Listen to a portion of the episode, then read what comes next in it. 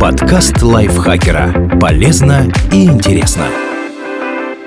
Всем привет! Вы слушаете подкаст лайфхакера. Короткие лекции о продуктивности, мотивации, отношениях, здоровье, обо всем, что делает вашу жизнь легче и проще. Меня зовут Михаил Вольных, и сегодня я расскажу вам о психологических терминах, которые мы употребляем неправильно.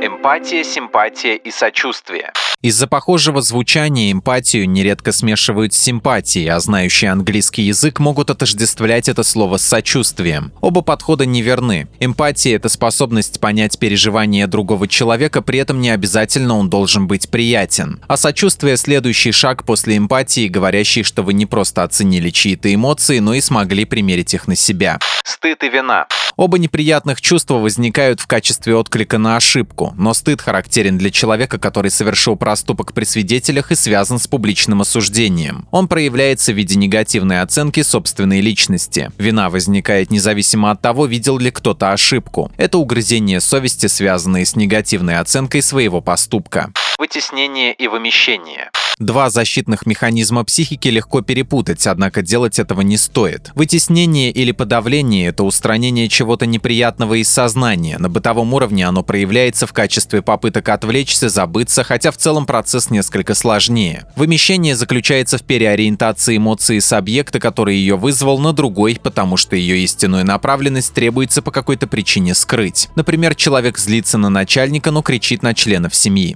Негативное подкрепление и наказание Yeah. Многим кажется, что это практически синонимичные понятия, однако в основе терминов лежат прямо противоположные стратегии. Наказание подразумевает ограничение приятных стимулов. Например, ребенка, который не убрал в комнате, не пускают гулять. Причем результат наказания непредсказуем, неизвестно, сработает оно или нет. Негативное подкрепление, напротив, сопровождает удаление неприятного или раздражающего фактора и мотивирует человека при возникновении аналогичных условий вновь поступить так же. Например, ребенка не пустили гулять, и он расплакался. Родителю стало жалко его, и он отменил наказание. Этим он дал отпрыску негативное подкрепление, и в будущем ребенок неоднократно будет использовать плач для достижения своих целей.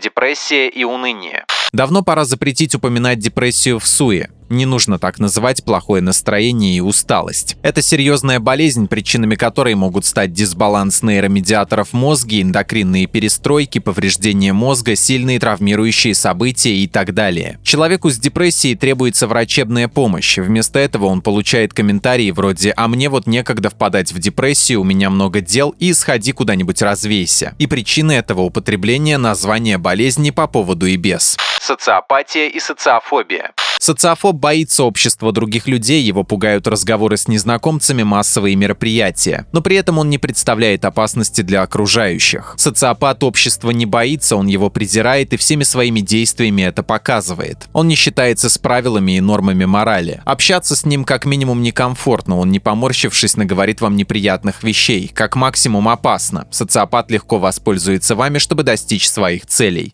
Серийное убийство и массовое убийство. Серийный убийца совершает несколько преступлений, но они разнесены по времени. Новому инциденту предшествует период охлаждения, когда убийца переживает эмоциональный упадок, так как не получил от своих действий ожидаемого удовлетворения. Массовое убийство – убийство большого количества людей в одном или нескольких эпизодах, но практически в одно и то же время.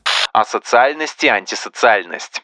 А социальный человек испытывает безразличие к обществу, он не хочет взаимодействовать с его членами и идет по жизни в одиночку. Антисоциальный индивид законы общества знает неплохо и стремится противодействовать им. Среди распространенных примет антисоциального поведения – ложь, склонность к дракам и грабежам, поджоги, вандализм. Депрессивно-маниакальный синдром. С 1993 года эта болезнь называется более корректно биполярным эффективным расстройством. Однако прежнее наименование все еще служит ей дурную службу. Несведущие люди представляют человека с бар таким депрессивным маньяком, хотя в действительности маниакальное расстройство никак не связано с серийными убийцами. Периоды депрессии при таком состоянии чередуются с приподнятым бодрым настроением, когда человек готов свернуть горы, что и называется манией. Прострация и фрустрация. Прострация – состояние сильной усталости, изнеможения, истощения физических и психических сил. Причинами этого могут стать тяжелая болезнь, переутомление, голодание. Фрустрация, тревога и печаль из-за того, что не получил желаемого, особенно если был уверен в успехе. Прокрастинация и лень.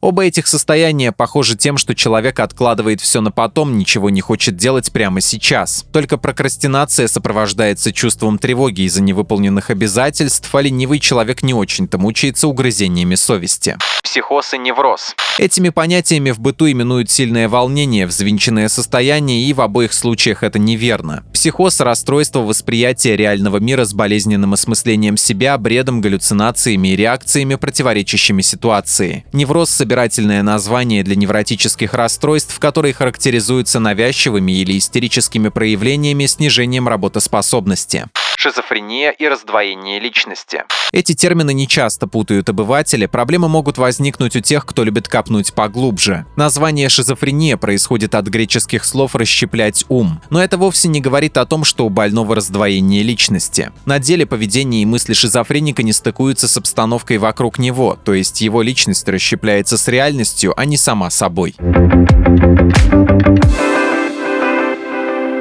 Спасибо Наталье Копыловой за этот текст. Подписывайтесь на подкаст Лайфхакера на всех платформах, ставьте ему лайки и звездочки. Забегайте к нам в чат в Телеграм, он так и называется «Подкасты Лайфхакера». А еще у нас есть подкаст «Теперь понятно» про мифы и стереотипы. Подписывайтесь и на него тоже. На этом я с вами прощаюсь. Пока. Подкаст Лайфхакера. Полезно и интересно.